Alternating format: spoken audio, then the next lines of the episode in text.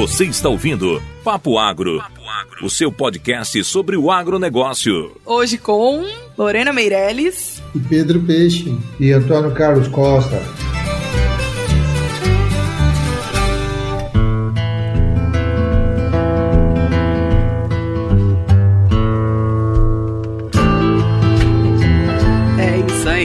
Gente tem um convidado de peso aqui, o Antônio Carlos. Inclusive, ele é uma indicação do Vitor Anunciato, nosso outro host que anda sumidinho por aqui, daqui, né? Vitão, obrigada pela indicação. A gente já viu que, que o Caboclo tem, tem história para contar aqui, hein?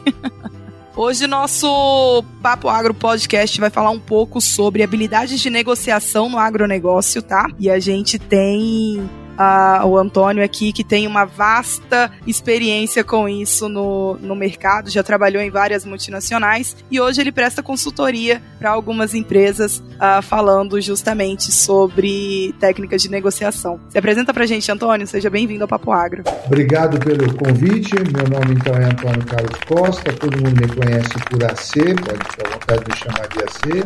Eu tenho mais de 40 anos no mercado agro. Ah, eu não sou agrônomo agrônomo, eu aprendi um pouco de tanto conviver com os agrônomos. É, tenho uma carreira de executivo que começou na ICA, Zênica, foi depois para Singenta e é, mais recentemente eu estava na Arista, que agora se chama UPL. E depois de tanto tempo trabalhando na área, comecei na área de recursos humanos, depois eu fui para a área de marketing, por lá fiz a minha carreira, sendo responsável por atividades no Brasil e América Latina. E agora eu estou fazendo um pouco de consultoria, uh, que eu estou chamando, que é uma, uma, nova fase da minha vida, que é compartilhar tudo que eu aprendi nesse, nesses anos todos com meus amigos, com as pessoas que trabalhamos juntos. Bom demais, Antônio. Conta pra gente, você é formado no quê? Então, eu fiz administração, depois eu gostei tanto de marketing, que aí eu me especializei em marketing, e aí fiz duas faculdades. Eu fiz uma Getúlio Vargas e fiz SPM. Gostei tanto da SPM que eu acabei dando aula na SPM, no curso de pós-graduação, eu comentava com o Vitor, é, e gosto muito dessa área de, de educação,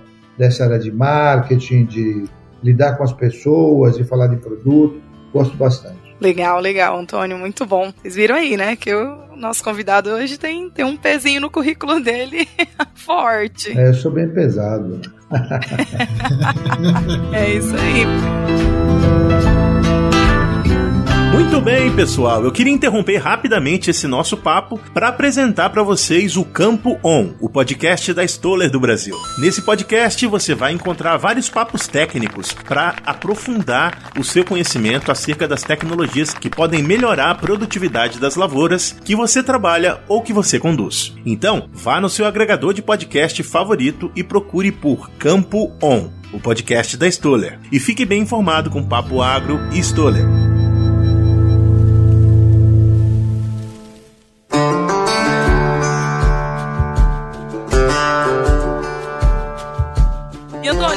Já começar aqui no, nos tópicos do, do nosso papo, eu queria já ver com você, que você tá tanto tempo no mercado, né? Você tem visto diferenças muito grandes de como a gente se negociava antigamente, de como as negociações são conduzidas hoje em dia? O que que mudou? O, o cliente mudou? O, o, acesso mudou? A forma de fazer negócio mudou? Olha, eu, eu acho que assim, a gente para falar de negócio, para falar de negociação, tem que estabelecer primeiro alguns parâmetros. Então, o primeiro parâmetro que eu costumo dizer é que o seu cliente precisa, ele tem uma necessidade e você precisa atender a necessidade que muitos marqueteiros hoje estão chamando de dores, né? Então a gente precisa resolver as dores dos nossos clientes. Eu diria que mudou sim em grande parte, porque hoje você é afetado pela rede social que é muito forte, muito constante, os caras te pegam em qualquer lugar e você tem o acesso a você de todo lugar. Hoje você tem um celular que é muito potente que te pega da hora que você acorda, hora que você vai dormir, além das mídias que eu chamo de on, né, que está tudo conectado, e as off, que são as feiras, as folhetos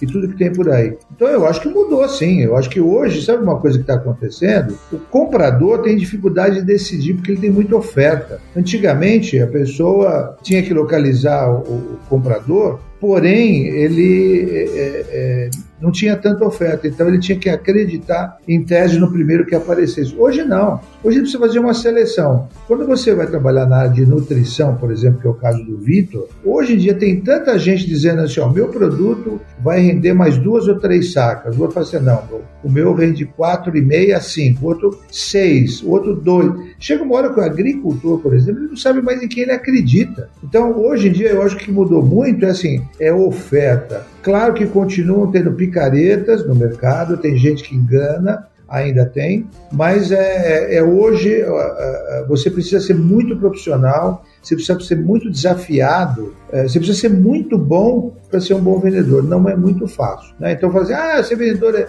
No passado, eu costumava dizer assim: se você não tem uma profissão, vai ser vendedor. é isso aí. Né? Era, era, o cara menos qualificado. Hoje em dia, claro que continua o jeito de formar pessoas através de vender calçados, coisas mais simples, né? Mas o bom vendedor é o cara que normalmente é um engenheiro, teve uma boa formação, sabe se comunicar muito bem, tem uma, como o pessoal de vendas gosta de dizer, né? Tem uma pegada, ou seja, está muito próximo é, é, do cliente. Então, pra, eu acho que mudou bastante. Então, esse negócio que é tudo igual é mentira. Ah, eu já ficando íntimo, né? Eu já estava chamando favor, de senhor só no, minha no pré-papo e já estou chamando de AC aqui. Já deu liberdade e a gente já vai chegando. Fica à vontade. É... Só minha mãe me chama de Antônio Carlos, vai lá. Mas já começou a entrar ali na pergunta que eu ia fazer, eu estava esperando aqui, porque eu sou uma pessoa do meio acadêmico, né? A gente estava falando disso um pouquinho antes, e eu não fui pular de vendas porque eu não me vejo um pouco dessa de um pouco dessas habilidades que você falou, né? Antes a gente falava, aqui, na, aqui em Lavra, a gente falava que os canelados vai virar vendedor. Os canelados é aqueles que tá mais nas festas, tá, ah, falante, faz né? um monte de coisa, mas que não, não é os melhores de nota, né? E hoje a gente vê que é os caras que tá bombando ali, né? e aí eu queria que você reforçasse um pouco é, é, essas habilidades para venda, né? Que hoje a gente fala aqui brincando que é a habilidade da canelagem, né? Mas é que que é os pontos fortes, habilidades que a gente tem que desenvolver para ter esse vendedor e principalmente porque você falou que da questão como que eu diferencio o meu produto de cada muita oferta, né? Que eu acho que tem muito a ver essas coisas. Boa, boa.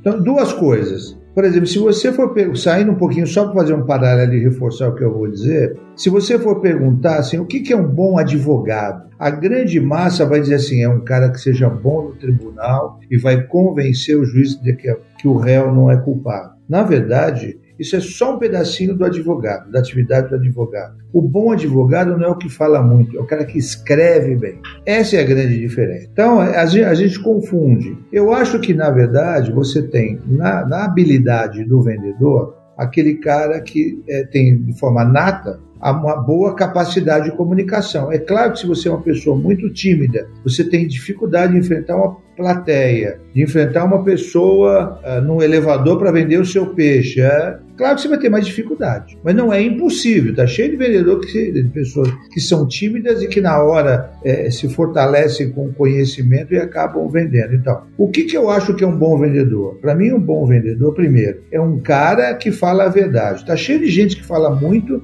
mas engana todo mundo. Isso não é um bom, bom vendedor, isso é um enganador. Mas um bom vendedor tem, tem caráter de falar a verdade, primeira coisa. Segundo, ele vai atrás de quem precisa do produto. Ele não vai vender algo para quem não precisa, porque isso é um desafio muito difícil e não é por aí. Então, vai para quem precisa. Ele sabe se comunicar. Uma coisa em comunicação que eu digo hoje é se muita gente acha que comunicar é só falar e não presta atenção que, na verdade, a comunicação você precisa saber o que, que a pessoa do outro lado está entendendo. Outra habilidade que eu acho importante, o cara tem que ser é, é, passar uma mensagem de forma clara, concisa. Tem que saber ouvir muito. E essa é uma dificuldade, né, do vendedor, é o tal do saber ouvir.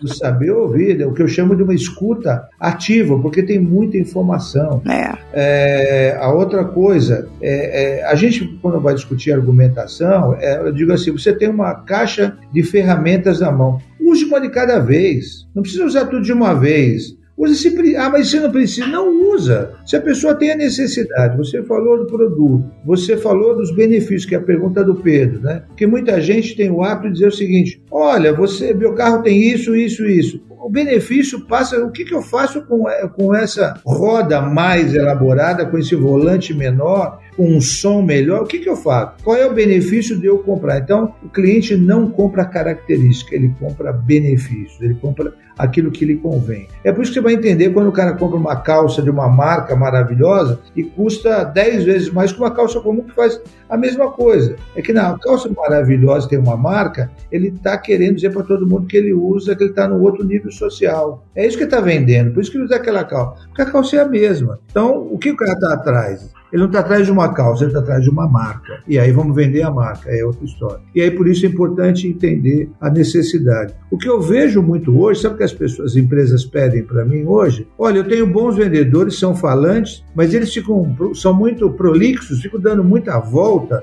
e não vai no ponto exato e muitas vezes o cliente está lá, não, então tá bom, tá. não, mas eu quero falar mais uma coisa e fica falando, é. perde o foco e não fecha o negócio. Então, resumindo para mim, o bom vendedor é aquele cara que ele tem uma habilidade inata de preferência, ele sabe se portar, ele não é um enganador, ele identifica a necessidade das pessoas, sabe se comportar de forma clara, sabe ouvir e sabe conduzir uma conversa. Vou dar um exemplo pessoal para vocês. Num passado muito recente na minha família, a gente discutia às sextas-feiras que a gente saía para jantar, a gente discutia assim: vamos num restaurante hoje? E aí minhas filhas diziam assim: ah, eu queria macarrão ou uma massa. E aí eu dizia assim: não, eu preferia comer carne, eu gosto muito de carne. E aí, só para complicar, minha mulher dizia assim: não, eu prefiro uh, uh, uma frango. Esse é o tipo da situação que, se não tiver uma negociação, a gente não sai de casa. E aí você sabe como é que resolve isso ou não? Não faço ideia. Você é o especialista aqui, vamos lá. Mas é, mas é, eu vou dar uma dica para você discutir com o seu namorado, ou com, com a sua namorada, ou esposa, ou esposo, não sei, mas que é o seguinte: como é que você negocia? Vou dar um exemplo da minha casa. Então a gente negocia assim. Nós temos três alternativas: carne, massa e, e, e, e, frango. Então, nós vamos combinar que as três próximas semanas, a primeira, por um critério qualquer que você queira usar, das crianças, nós vamos comer massa todo mundo hoje. O segundo, nós vamos comer, vamos agradar a minha esposa, e vamos comer é, frango. E por último, nós vamos comer carne. É só assim, é isso que é o ganha-ganha, é negociar. Eu vou ceder hoje mas amanhã eu vou, eu vou ter o que eu recompensa. É simples. Agora, se todo mundo fica, não, eu quero só carne, você não sai de casa e vai ver televisão e comer pizza, entendeu? E aí é uma má negociação, todo mundo perdeu. É assim que se negocia, é simples como isso. Legal, o, o, assim, mas nessa oferta de produto, né? Que eu tenho a concorrência ali, como que eu negocio isso com o produtor para ele comprar meu produto e não pegar a concorrência, né? Porque às vezes pega um produtor igual eu tô aqui, pelo menos agora minha muita coisa já clarificou aqui para eu lidar com a minha namorada aqui, porque tem hora que a bicha é. Boa, já sabe. É difícil. Você vai saber negociar, né? Tá bom? Ela, ela vai escutar isso, ela vai ficar brava. Mas é um produtor que tem vezes, eu já cheguei, na época eu tava rodando mais fazenda, tinha dois, três vendedores né, na cabeça do produtor e os caras no debate no produto e o produtor assim. A outra vez que eu voltei lá tinha até uma placa, não aceito mais vendedores. Entendi. Então, como que a gente conduz, assim, porque. E eu, como eu já trabalhei um pouco com consultoria, tem vezes que eu preciso do produto de uma empresa, outro da outra. E como que a gente faz esse meio campo?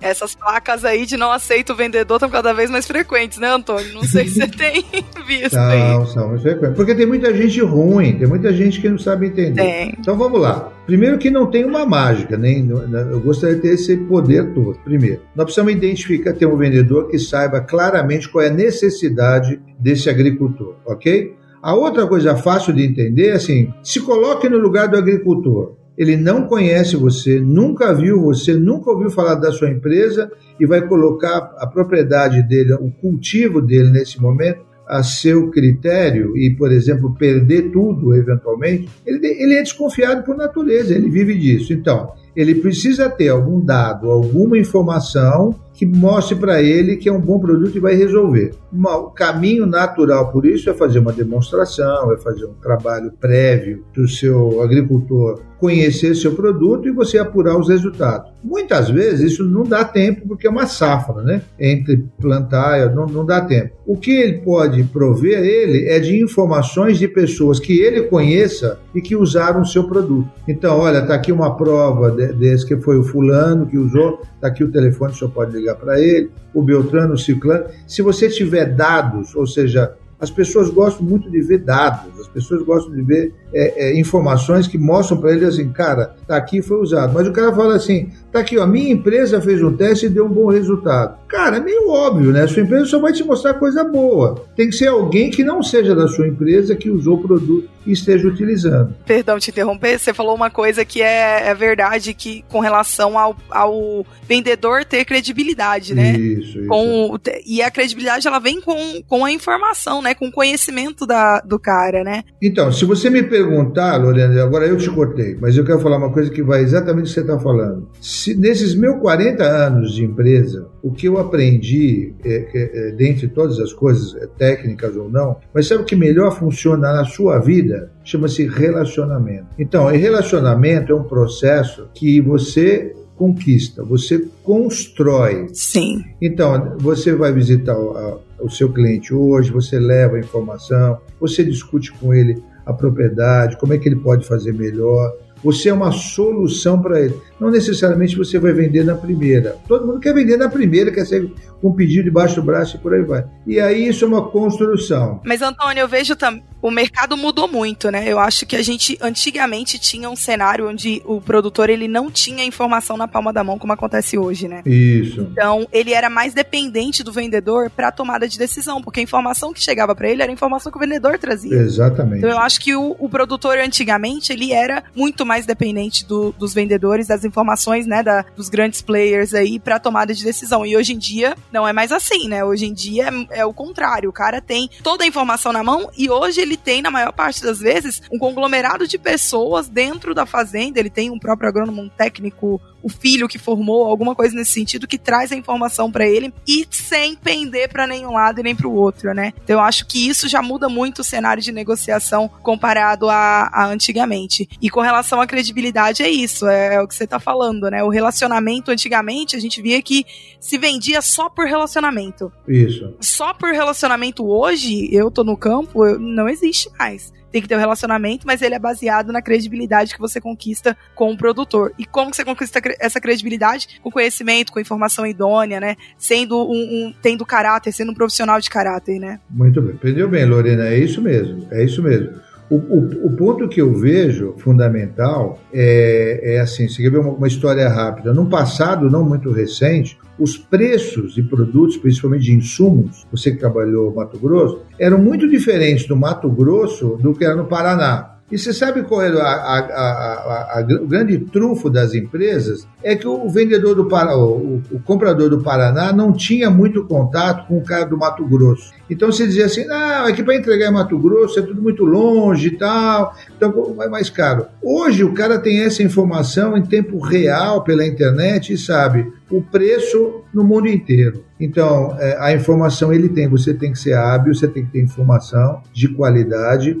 e você tem que estar preparado para enfrentá-lo. Para enfrentá-lo no sentido de prover informações. É esse o ponto. E não sei, a, a gente que engana está diminuindo. Sempre vai existir, né? Mas a, aquilo que você engana é, consegue evoluir. Esse é o ponto. Esse é o ponto. E Antônio, o que seria seu conselho para quem está entrando no negócio nessa área comercial? Porque assim, ó, uma pessoa que já tem tempo de mercado, que já tem experiência, ela tem como agregar um pouco mais, né, com, com o conhecimento dela de, de, de mercado ao agricultor. E uma pessoa zerada, acabou de sair da faculdade, está entrando como assistente comercial, ou vai entrar aí, né, passar um, uma safra só como assistente, duas e vira RTV, que é um representante comercial, né? Como que essa pessoa pode trabalhar para ganhar a credibilidade do produtor, mesmo não tendo tanta experiência? Tá, vamos lá, é uma boa pergunta, Lorena. É, eu vejo assim, olha, a pessoa que sai recém de uma faculdade tem que saber que do outro lado ele pode ter um grande comprador que é um profissional experiente. Então, primeira regra,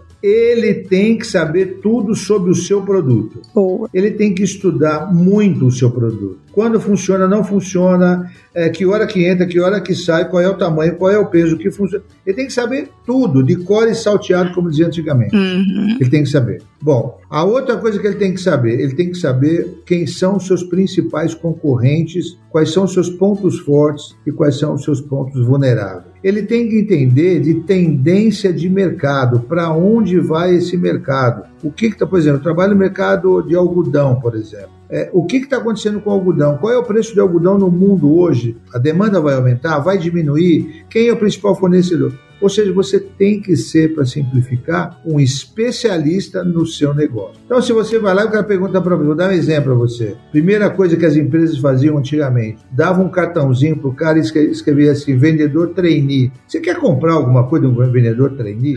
Você quer comprar de um cara sênior, gente, pelo amor de Deus. Você quer comprar do gerente, não é assim? Então, primeira coisa, jamais, então, se seja um estagiário, todo mundo começa por algum lugar, tudo bem. Tenha sempre um cara sênior do lado, não tem problema, todo mundo vai entender que alguém começa. Agora, se você for um cara estudioso, conhece o seu mercado, conhece o seu produto, conhece a concorrência, tem um pouco, sabe um pouco de tendência, opa, tá fácil. Você vai se, vai se destacar uh, no mercado. Venda, muita gente acha que vender é fácil. Não é fácil. Não mesmo. Vender é muito difícil. É, vender é muito difícil. Mas, assim como outras atividades, se você tiver trabalho, se você tiver consistência, se você tiver perseverança, opa, vende. Eu sempre acho que é difícil assim, ó, você tem um produto igual, mesma qualidade, o mesmo preço, vá? por que, que o cara compra do A e não compra do B? Aí é o relacionamento que faz a diferença. E tem muito comprador que diz assim, cara, você é trabalhador, olha, eu vou eu tenho que comprar 100 é, unidades, eu vou comprar 80 daquele lá que já tem uma história, mas eu vou te dar uma oportunidade, você vai comprar 20. E é assim que você começa, né? Entrar num produtor que você não tem participação, né? Isso, então é difícil, não é? Eu não conheço você. Por exemplo, hoje eu estava negociando aqui uma coisa na área de investimento e o cara, ah, eu queria que você viesse comigo. Eu falei, cara, desculpe, eu não conheço você. Por que, que eu vou tirar do A e passar para o B? Então você vai ter que mostrar para mim que você tem competência para eu trocar. Ah, então vamos discutir o quê? Vamos, vamos estar discutindo. Isso, ah, se colocar no lugar, no lugar do cliente é fácil. É só ver o que ele precisa que é muito fácil. Sim.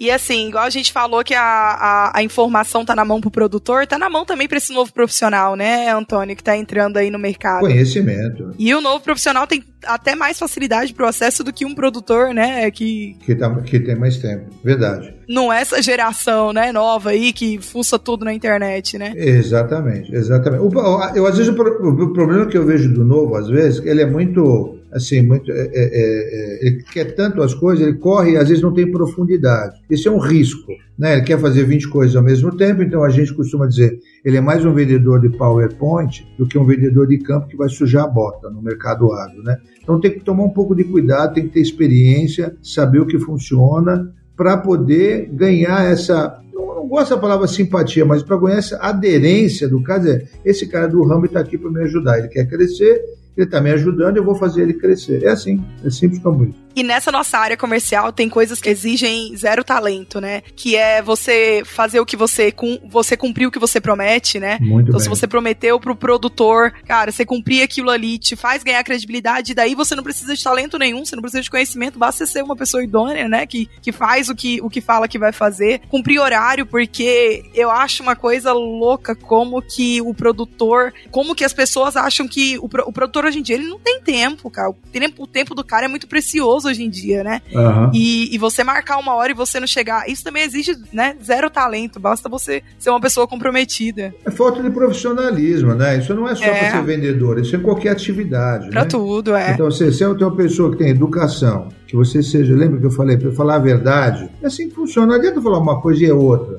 Você está dizendo, o cara não tem planejamento nenhum, olha, vai chegar, não chega. Horrível, é horrível. E cada vez isso é pior. Porque hoje, qual é a grande discussão do mundo? É a sua performance, é, é a sua produtividade. Hoje, você são oito, quase oito horas da noite, você está trabalhando, é, é, eventualmente você vai jantar, pode estar tá aí trabalhando junto, você vai editar, amanhã cedo você vai estar fazendo outra coisa. Ou seja, hoje você faz tudo ao mesmo tempo. Aí o cara fala assim, olha, eu vou no banco a uma hora da tarde. Tudo bem, faz parte do show. Mas é, você tem que ser produtivo, tem que entender de informática, tem que ter um monte de coisa. Então, é isso que mudou. Antigamente, você assim, ah, levanta a mão, aparecia alguém de informática para ajudar. Hoje não, você tem que se virar. Bem isso. Ô, Antônio, a gente está falando dessa questão empresarial, do vendedor e ao produtor, né? Mas é, é algo que eu vejo hoje que está mudando muito de, de, figura, muita posição, né? Hoje o produtor está sendo protagonista da, da venda, né? Principalmente eu que trabalho com, com hortifruti. Como que a gente consegue inverter isso? Eu, eu vejo muitas coisas, né? Ser idôneo, honesto, cumprir o combinado, mas aí eu acho que aí já muda um pouco a necessidade, mesmo porque também você não tem uma grande empresa com recurso para te financiar no marketing, nessa, às vezes nessa informação da venda. Como que um produtor poderia fazer, se tornar um vendedor, né? Que de fato ele é. Deixa eu ver se eu entendi a sua pergunta. Ou seja, é como é que o produtor pode comercializar melhor? É isso que você quer saber? Isso, isso, é. é. Exatamente. Então, é, eu acho que tem aí um pouco do sistema da distribuição, de como é que o produto chega é, é, no cliente dele final. Por exemplo, eu lembro num passado recente, aonde se tinha muita dependência do pool. Tinha lá um cara que comprava produtos no campo ia vender no mercado central, em algum lugar, e era muito dependente daquilo. Hoje as grandes empresas já perceberam que a venda direta é muito mais atrativa. Eu tenho um trabalho de pão de açúcar que eu participei, é, que mostrava o seguinte, que o cara comprava, é, isso é recente, que o cara comprava, o produtor vendia um pé de alface por 0,30, 0,40, tá? e aí já tinha lucro tudo, chegava lá no, na, na, no, no, no Pão de Açúcar por um real, já muita gente ganhava disso, e aí na hora de vender ele vendia por dois. Ou seja, todo mundo ganha dinheiro e o cara que é o produtor que fez, trabalhou debaixo do sol de chuva, é o cara que menos ganha. Então tem uma questão da qualidade, do, principalmente do acesso à informação e como é que ele revende. E o mínimo possível na mão uh, de revendedores ou pessoas que é, tem um nome agora que está me fugindo, mas são os atravess, o atravessador, que efetivamente é, fica com o dinheiro. Então, ele tem que constituir uma, uma, uma malha aonde ele produz e ele vende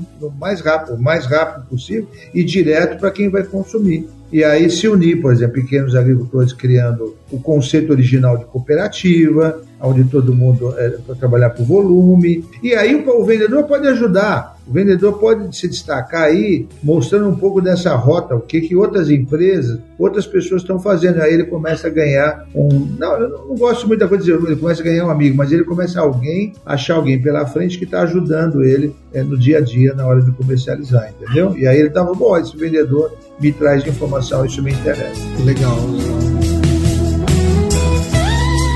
Muito bem, muito bem, muito bem. Eu quero dar uma paradinha para lembrar você, ouvinte do Papo Agro, que o Papo Agro está em todas as plataformas digitais. É só procurar por Papo Agro separado. E a gente também está nas redes sociais. Vai lá e conversa com a gente. Tem uma sugestão de tema? Tem uma sugestão de entrevistado? Quer participar do nosso papo? Vai lá em uma das nossas redes sociais. É só procurar em qualquer rede social Papo Agro e fala com a gente, dá sua sugestão. A gente é todo ouvidos para você.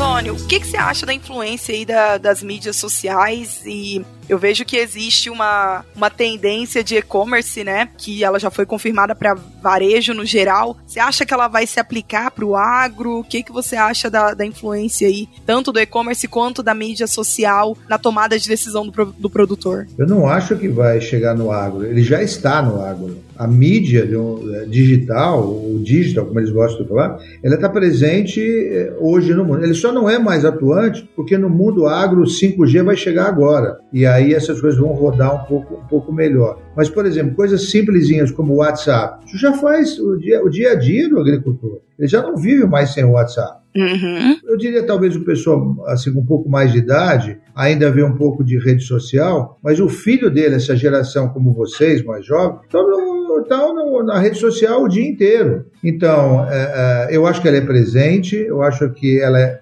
ela é complementar. Eu não acho assim, o mundo vai acabar com a televisão, com o rádio, com a feira e a, só vai valer mídia social. Não, elas são complementares. Eu sempre, eu lembro que eu dava aula, eu contava a seguinte historinha. Quando chegou o rádio, desculpa, quando chegou a televisão, todo mundo achou que o rádio ia acabar. E não é verdade. O rádio se reposicionou e hoje é uma ferramenta extremamente útil. Então, para mim, assim é a, vida, a mídia social. Ou seja, a mídia social te suporta, te ajuda em muitas coisas e ela é um complemento das outras mídias. Claro que a, a, as importâncias acabam sendo diluídas, mas é, é, ela faz parte. Então, é, é ela influencia e muito. E com relação a, a o produtor comprar pela internet. Você acha que isso já. Eu não vejo uma tendência muito forte disso no agro. Você vê alguma coisa, Pedro? Eu não. Vejo, vejo. De comprar produto comprar produtos químicos, porque tem toda uma questão de legalização ambiental, né? Eu não sei como viabilizar isso pelo e-commerce, né?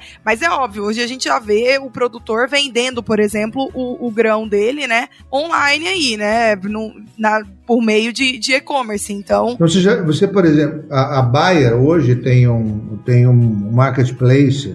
É, eu até encontrei recentemente com o CEO deles, o Ivan, eles estão crescendo a venda de forma violenta e é um processo é é, que eles estão vendendo muito. Ah, tem uma questão de legislação, você está correta é, na medida que você precisa de uma prescrição, né? Por exemplo, uhum. no caso de defensivos, você tem uma prescrição que você precisa, mas eles estão viabilizando algumas coisas, já estão conseguindo fazer. Algumas secretarias, Paraná é o mais difícil sempre, né? Mas alguns estados já estão conseguindo é, liberar. O que eu vejo é assim: se o cara tem um problema e não sabe, por exemplo, olha, eu tenho uma, uma, doença ah, na minha, na minha so, da soja, por exemplo uma doença de final de ciclo qualquer, e eu não sei identificar, talvez eu precise de um agrônomo, fazendo um paralelo, como um médico, onde eu vou lá e identifico o que, que é, e ele me faz o receituário, eu compro o produto. Se o cara já sabe, se ele tem um agrônomo na, na, na propriedade, e ele sabe o que, que o cara precisa, ele simplesmente, olha, preciso comprar glifosato, para dar um nome qualquer, comprar glifosato, que hoje é um defensivo que todo mundo conhece, muito antigo, muito questionado,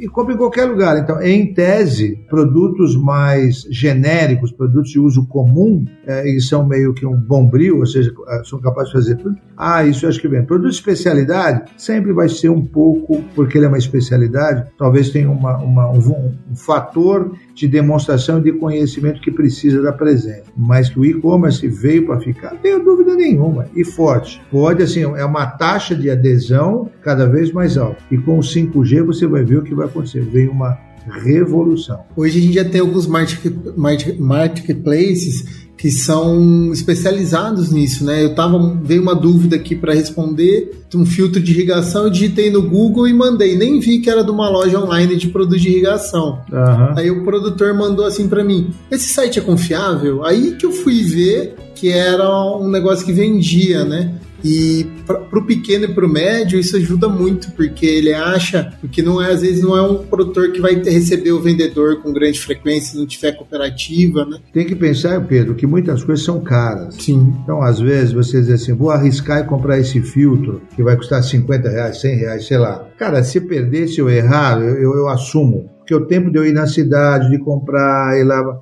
então você tem essa velocidade. Só para dar um exemplo de cidade para você. É, na época da pandemia, você, é, a padaria vendia por telefone, por tele, é, é, vendia por aplicativos. O próprio Mercado Livre sempre foi a grande solução, Shopee, uma série por aí. Hoje, eles continuam crescendo, mas só que não na mesma taxa é, é, que estavam há um ano atrás, mas continuam crescendo. Na medida que as coisas vão se acomodando. Agora, você não vai acabar com a loja. Então, assim, pô, o shopping center vai acabar? Não, esqueça. Você ainda tem pessoas que querem ir no shopping e, assim como a Lorena, que quer olhar o, o vestido, quer dizer, eu quero experimentar o vestido, ao invés de comprar. Mas tem gente que topa comprar e, se não servir, devolve. Então, é, é, você tem muitos usuários, a gente tem que entender essas necessidades e tem que entender que tem muitos modismos. Eu não acho, e estou dizendo aqui que, que o mundo de digital é modismo, não é isso que eu estou dizendo, mas tem muita gente que gosta muito de ainda de ver por a mão no produto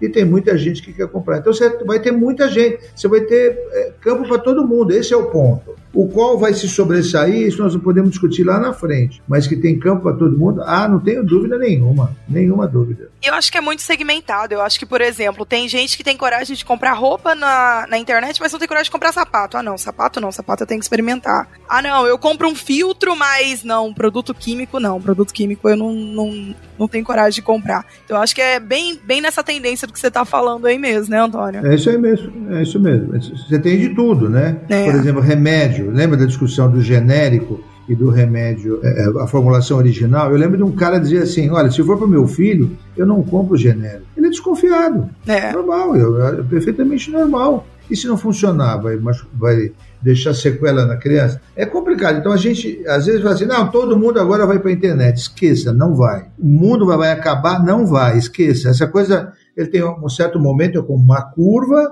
que sobe, mas depois ela acomoda e vai ter espaço para venda. Por exemplo, outro dia eu estava discutindo com uma pessoa de idade a questão da venda, da vendinha, lembra a vendinha? Uhum. Que a gente chamava bodega em alguns lugares e tal. Ah, isso vai acabar. Mentira, não vai acabar. Isso vai se tornar uma loja de conveniência. Então, por exemplo, hoje aqui você vê em São Paulo, alguns lugares, tem uma quitandinha bonitinha, tem uma rede não sei se vocês conhecem aqui, que chama, acho que é Oxo, que é uma rede mexicana que chegou aqui. Em última instância, ela é uma vendinha pequenininha que tem todos os lugares. A diferença deles fica aberto 24 horas por dia. Olha só. Aí você fala, qual é a diferença disso do que era? Não, é só se adaptou. Só que você acessa, faz seu pedido pelo aplicativo, ele se moderniza. Uhum. Mas o conceito, a conveniência, continua, continua. Tem coisa assim, eu queria uma cerveja duas horas da manhã, você topa, sabe que no mercado custa seis reais, talvez cinco, você topa pagar dez no posto de gasolina? Claro que você topa pagar o dobro, pela conveniência, e assim é o mundo. Ah, mas eu vou fazer uma festa no final de semana na minha casa, então eu vou comprar algumas dúzias, então eu vou no lugar que me vende mais barato. Então você vai ter um lugar que é o atacado para te vender. Então, o mundo se adapta, eu acho que essa é a palavra-chave. E, e tem espaço para todo mundo. E a gente tá vindo também a, nessa tendência de mudanças aí, né? Mudam as tendências, mas muda também a geração, né, Antônio? Você vê, agora a gente tá passando por uma fase onde tá tendo essa transição, né, do, do pai passando, por exemplo, a fazenda pro filho, né? E a forma do filho negociar é completamente diferente da forma do que o pai negociava, que o avô negociava, né? Então, a gente falando de e-commerce, por exemplo, no, no ramo do agro, a tendência é de se fortalecer por ser uma tendência, mas também porque a geração vem mudando e vem exigindo isso, né, do, da, do mundo. Eu acho que talvez esse, esse filho do, do, agricultor, ele é menos emocional. Exato. O pai do agricultor, ele, ele foi o primeiro a fazer, ele foi um desbravador, é. ele sofreu de sol a sol, aquilo foi muito difícil. Então, qualquer passo ali de compra ou venda, ele quer acompanhar cada centavo, o que não deixa de ser ruim. O mais jovem, isso não é uma crítica, é, é, tem um raciocínio mais, é, mais pragmático, né? mais, mais racional, às vezes, e, bom, é, isso aqui é um mais um é dois e ponto final, pode ser no fulano ou no Beltrano. Ele não tem tanto essa questão emocional. E, e pode ser útil. Então, a, a experiência aqui, a rapidez do jovem, pode ser, é, ser muito útil, mas é, é, ainda algumas decisões ele ainda vai perguntar para o pai, pode ter certeza. Com certeza, é isso aí. E Antônio, para a gente caminhando pro, pro final aí, você tem visto essa movimentação das revendas, né? De irem se tornando mega dealers, né? Tipo, vai de um, uma revenda, um, um, grupo grande comprando outras revendas menores e se espalhando pelo Brasil. Como você acha que isso pode mudar a forma do produtor negociar? Como você acha que isso impacta os profissionais na ponta? Qual é a sua opinião aí sobre, sobre essa movimentação do mercado? Olha, recentemente eu estava conversando com um ex-presidente da Singenta, o Valdemar Fischer, e ele me dizia assim: olha, esse mercado tem muito que aprender, porque as grandes empresas foram se juntando, né? Você, tá, você falou da Corteva, a Corteva se juntou com a, com a Dow, com a Dupont, a própria Singenta comprou outras empresas, a UPL, enfim. Só que, no fundo, são as mesmas empresas, não mudou nada. Ainda tem um cara lá que descobre uma, uma, uma molécula, desenvolve essa molécula, registra, é, vê pra do que, que é melhor e comercializa. Ou seja, o processo,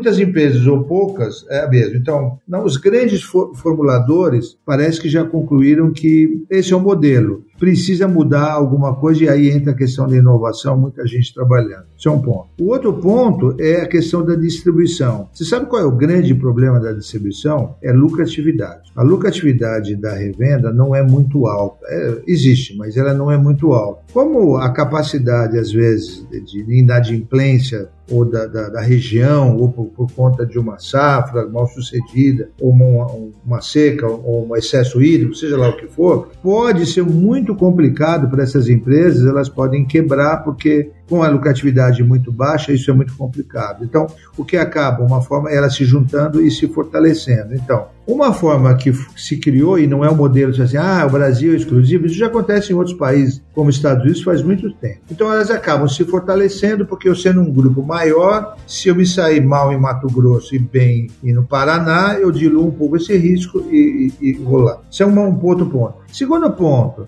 essas empresas se tornam muito fortes e negociam melhor. Ou seja, eu, eu tenho uma demanda maior, vou lá na Bayer ou na Basfer ou numa uma semente com uma, uma, demanda maior e digo, olha, eu quero comprar tanto e estou disposto a chegar num preço ou quero um preço melhor. Então você tem isso. Segundo, são mais fortes, são capazes de atender melhor, tem mais alternativas, tem mais gente, tem. Agora, o que eu acho que pode acontecer é que você tem situações onde essas empresas podem ser donas, por exemplo, você pega na área de biológico, você pega na área de onde está o Vitor, de nutrição, que você pode ter empresas regionais muito lucrativas com características regionais que pode ser agregada a esses negócios. Então, os grandes formuladores continuam concentrados, a Singenta, do Pom, lá, vão ficar lá porque é muito caro e muito longo prazo o desenvolvimento de uma nova molécula. Mas outros produtos mais simples poderão ser desenvolvidos regionalmente e reforçar essa capacidade de lucro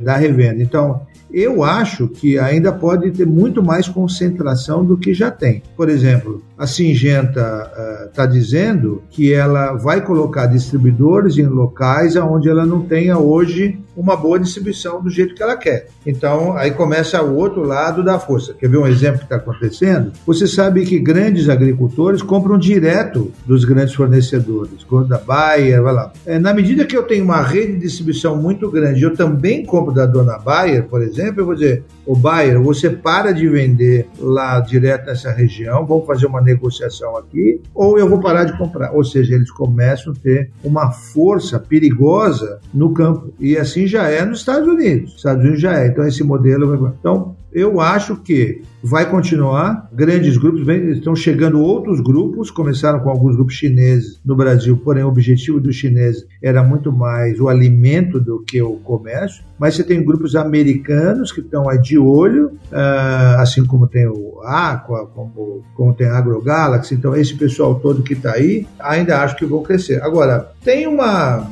como diz os, os marqueteiros, uma question marketing na história, que é a questão da lucratividade. Não são empresas com muito lucro, não. É muito dinheiro envolvido, muito capital, um giro rápido, mas a lucratividade, hum, não olha essas coisas. Então, daqui a uns anos nós vamos entender o que aconteceu em, em cima disso. Quem viver, verá. Quem viver, verá. Mas eu acho ainda que ainda tem muito por fazer, ainda vai juntar mais. Eu vou pedir aqui para você dar uma, uma recapitulada dessa conversa aí, desses 40 e poucos minutos que, que a gente está falando, mas dando no, num formato de dicas, né? De como a gente pode fazer diferença na negociação. Então, a gente falou negociações em várias esferas, né? É, tanto de um vendedor direto, do produtor, agora você estava falando de uma negociação entre revenda e, e, a, e a multi. Então, que dica que a gente pode pegar aqui para a gente sair bem em todas as situações?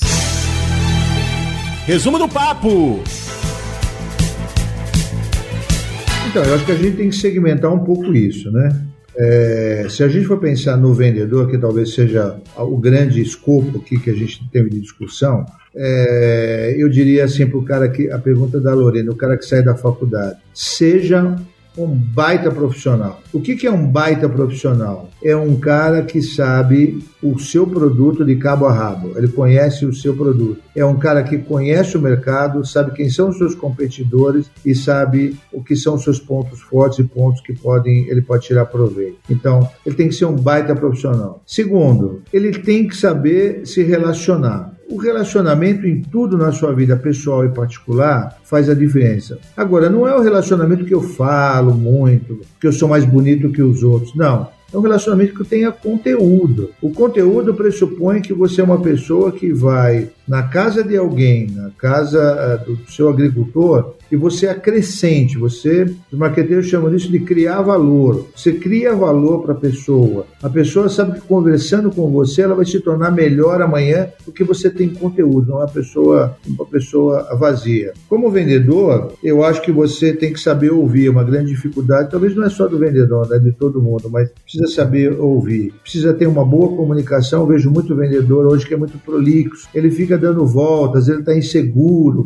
O cara pergunta o preço, ele fala assim: não, não, o senhor vai achar caro, mas eu vou falar para o senhor, mas no final. O cara nem falou nada, ele já está achando caro. Então, vai... então ele, ele não está sabendo vender, o cara é ruim. O cara perguntou o preço, diga quanto custa. Se ele achar caro, aí você vai dizer por que, que ele é mais caro que os outros, se é que é porque somando todos as, os benefícios, talvez ele não seja caro, senão nunca venderia, né? Saiba, o cara tem que saber o que, qual é a necessidade. Se o cara não tem necessidade do seu produto, ele não vai comprar. Ele vai fazer um favor para você, mas não, é, não vai resolver. É, e a outra coisa, assim, eu diria, tem cinco comportamentos que eu gosto de falar do vendedor. Primeiro, o vendedor tem que ser um protagonista. Ele tem que, se a gente for pensar na, como um jogo de futebol, ele tem que conduzir a bola. Ele eventualmente dá a bola para o parceiro, ou para o técnico, ou para alguém, mas ele puxa a bola. Ele tem que ser o protagonista. Segundo, ele tem que ser assertivo, tem que falar com segurança, direto e reto o que, que ele precisa. Ele tem que ser resiliente. Uma palavra de moda, mas é assim: muitas vezes você vai no cliente, o cara não te atende, ele te demora para atender.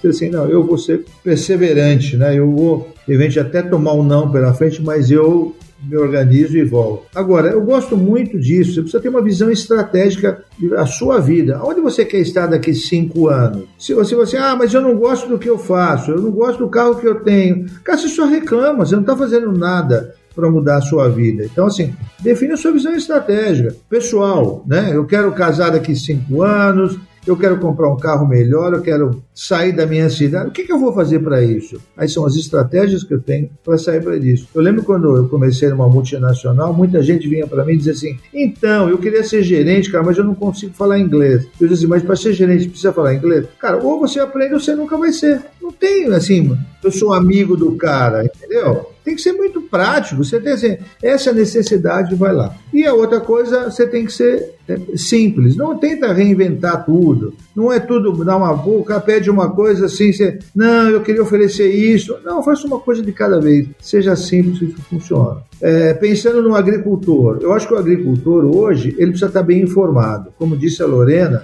se você tem uma internet, antes de tomar a decisão, se informe. Se você não se informar, você pode ser engolido por maus vendedores. Então, hoje a palavra conhecimento é a palavra de ordem para todo mundo, tanto para quem compra como para quem vende. E o cara precisa estudar, para de acreditar no primeiro cara que chega pela frente. É isso aí. E se você quiser vender seu produto como produtor, tira a barriga do balcão e vai ver onde o produto chega e como é que chega. E agrega valor para ele. Ah, mas eu tenho um fulano aqui que é tio da Beltrano, eu passo para ele, ele vende lá no mercado e ele está ganhando dinheiro e você não. Se diferencie, por exemplo, eu vejo coisas, eu como tenho uma, uma veia marqueteira, às vezes você vê coisas simples. Por exemplo, eu vejo no mercado agora frutas com validade. Você vai comprar uma mexerica, ela tem um nome e tem assim, válido até tal data. Cara, isso te dá uma puta credibilidade, desculpa a expressão, mas eu, assim, esse cara é um marqueteiro, esse cara tá pensando no futuro, está construindo uma marca. Lembra a questão do mamão lá, como é que construiu a marca? O da redinha é bom, o resto não é. E aí é assim que funciona. Mas tem que investir, tem que ser persistente. Então, a palavra de ordem é para o vendedor é seja profissional e bom. A palavra para o cara que vende é se diferencie. Procure segmentos onde você faça a diferença e marque, a gente diz assim, procure, se possível, o seu oceano vermelho. No vermelho, todo mundo briga e ninguém ganha dinheiro. Procure o azul, nem sempre tem, eu sei. Mas a palavra-chave é, é diferenciação e segmentação. Vender para todo mundo é um risco. E Pedrão, conta pra gente. Eu sei que não é desse mundo aí de, de negociação. Qual que é o seu resumo do papo aí? O que, que você aprendeu de bom hoje com o Antônio? Não, é, eu passei mais aprendendo do que perguntando. Eu anotei umas três folhas aqui.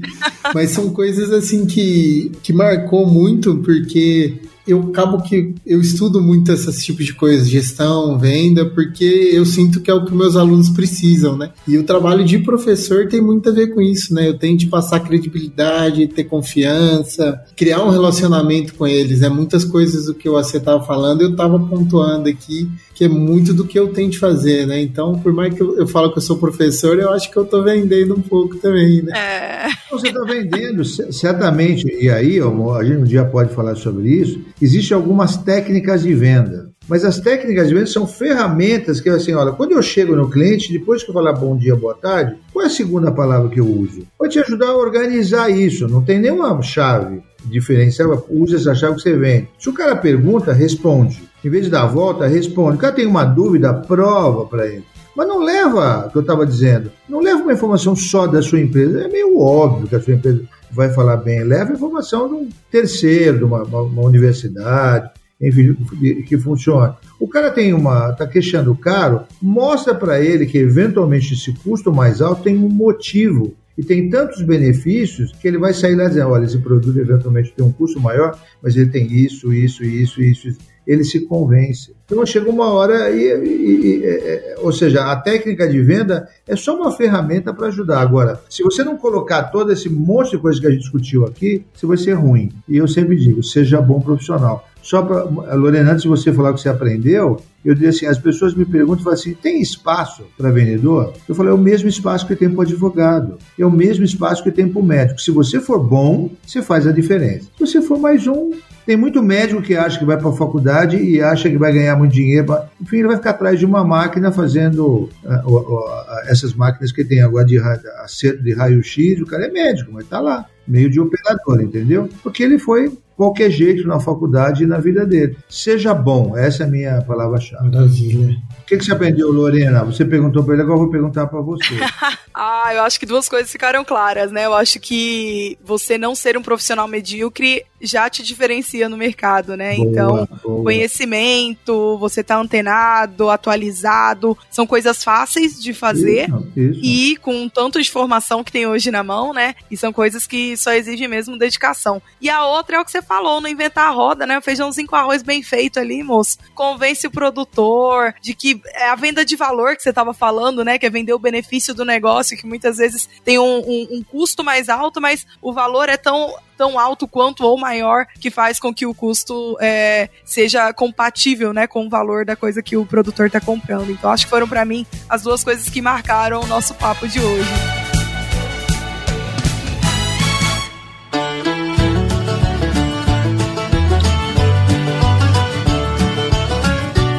Antônio, queria muito agradecer de verdade, de, porque foi uma aula aqui, um aprendizado pra gente. Espero que as pessoas que que ouçam esse podcast consigam absorver e, e, tirar tão bom proveito dele quanto eu e Pedro tiramos aqui, tá? Com certeza. E eu estou à disposição, se vocês tiverem alguma outra coisa que quiserem discutir, qualquer hora, só me avise. Se for mais cedo, eu até prefiro, mas tudo bem. Não, pra deixar que a gente Não, ajeita. vamos organizar. Então, você ouvinte que tá ouvindo a gente aí, ó, e tiver algum tema para sugerir, para trazer o Antônio para tratar com a gente, falou isso, técnicas de vendas. Se vocês tiverem interesse aí, manda pra gente lá no Papo Agro, no nosso Insta, que a gente vai chamar o Antônio de novo pra bater esse papo, né não, Pedrão? Com certeza, com certeza. E até pedir pro Antônio falar onde nosso ouvinte que não quiser esperar a gente trazer você de novo, entrar em contato com você, rede social, os contatos, que a gente deixa tudo na descrição do episódio aqui. Tá bom. É, se alguém quiser me contratar, eu tenho um telefone que é São Paulo 9, é, 98557 9470. DDD 11, né? Perfeito. E aí, pode, se quiser me mandar um e-mail, também meu e-mail é accosta 003 arroba gmail.com. Maravilha. Show de bola. E-mail e telefone do homem tá aí, galera. É só dar um alô. Obrigada, Antônio. Com Deus. Imagina, um abraço para vocês. Fiquem bem. Estou à disposição se precisarem, viu? Boa sorte, um bom ano. Obrigada. Uma arroba de abraço. Igualmente. Valeu. Tchau, tchau. Tchau, tchau.